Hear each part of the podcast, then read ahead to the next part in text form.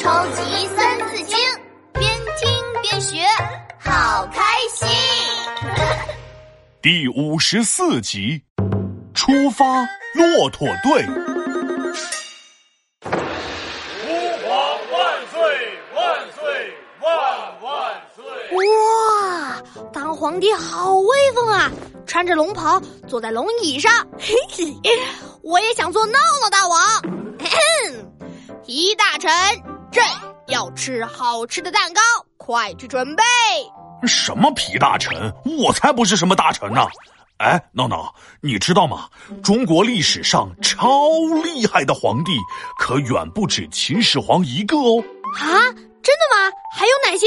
嘿嘿，像汉武帝呀、明太祖啊、康熙皇帝呀，很多很多都超级超级厉害。嘿嘿，今天呢，皮大龙我就给你科普一位唐朝的超级厉害皇帝唐太宗。在他的治理下，唐朝非常强大，其他民族都来朝拜唐朝，还称唐太宗为天可汗，也就是天下的大王的意思了。哇，天下的大王听起来可太酷了！对呀，唐太宗开创了大唐盛世。唐朝是中国历史上最强大的朝代之一，《三字经》里曾经写道：“唐高祖起义师，除隋乱，创国基，二十传，三百载，梁灭之，国乃改。”今天呢，本神龙就给你讲讲唐朝的故事吧。好了，故事开始了，哒隆哒隆咚咚咚咚咚。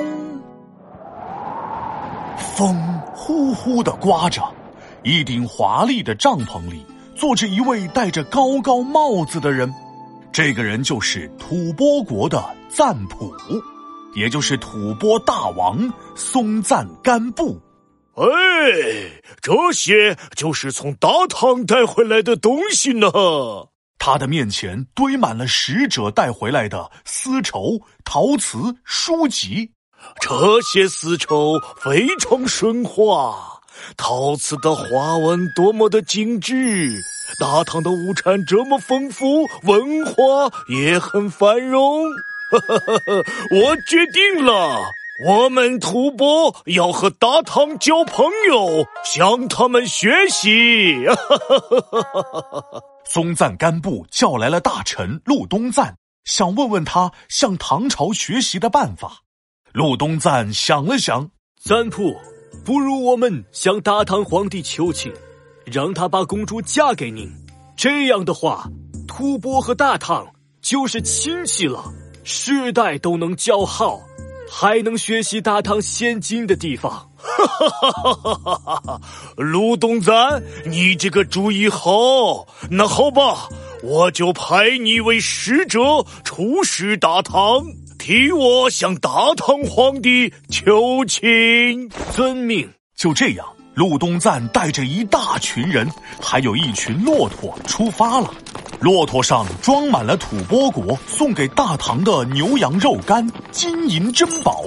陆东赞走了好久好久，才到了唐朝首都长安。天哪，大唐好繁华呀！卖汤饼了，热乎乎的汤饼了！走过路过不要错过，杂技表演开始啦！陆东赞左看看右看看，觉得非常新奇。啊，这里的店铺非常多，而且还有很多外国人，各种商品都有，又好吃又好玩。陆东赞左手抱着一个陶瓷雕像，右手抓着一块蒸饼，吃的可香了。他逛得眼睛都花了。仆人提醒他：“陆大人，别忘了我们来这里的目的。”哦，我记着呢，记着呢。陆东赞把好吃的都塞进了嘴里，拍了拍衣袖。明天我们就去求见大唐皇帝。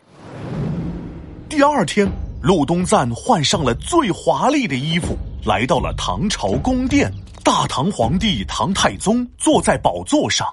吐蕃国来使陆东赞来到大唐，所谓何事啊？尊敬的大唐皇帝，我奉吐蕃国赞普松赞干布之命，送上金银珍宝，以表达我们的诚意。我们希望能和大唐交好，请求大唐皇帝将公主嫁给我们赞普。我们大唐愿意和吐蕃交好，希望我们两国和平共处，让百姓生活的更好。我决定了，将文成公主嫁给吐蕃赞普松赞干布。几个月之后，喇叭滴滴答答，唐朝的车队、马队护送文成公主进入吐蕃了。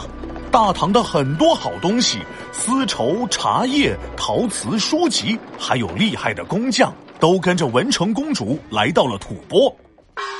好了，唐朝的故事讲完了。唐朝听上去很好玩呢，斗鸡、杂戏。那可不，唐朝好玩的还有很多呢，打马球、听胡乐。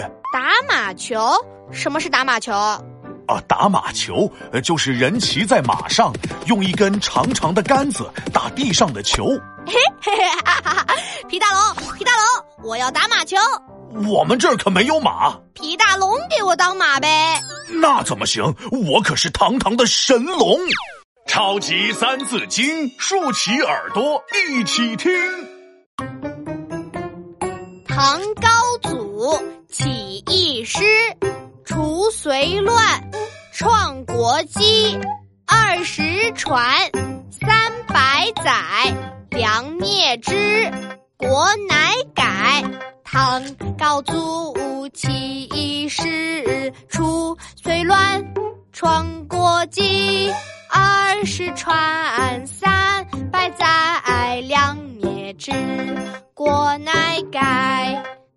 唐高祖李渊兴起仁义之师，起兵反隋，结束了隋朝末年的动乱，开创了大唐的基业。唐朝传承了二十个皇帝，历时近三百年。后梁的朱温灭唐，建立了梁朝，唐朝从此灭亡。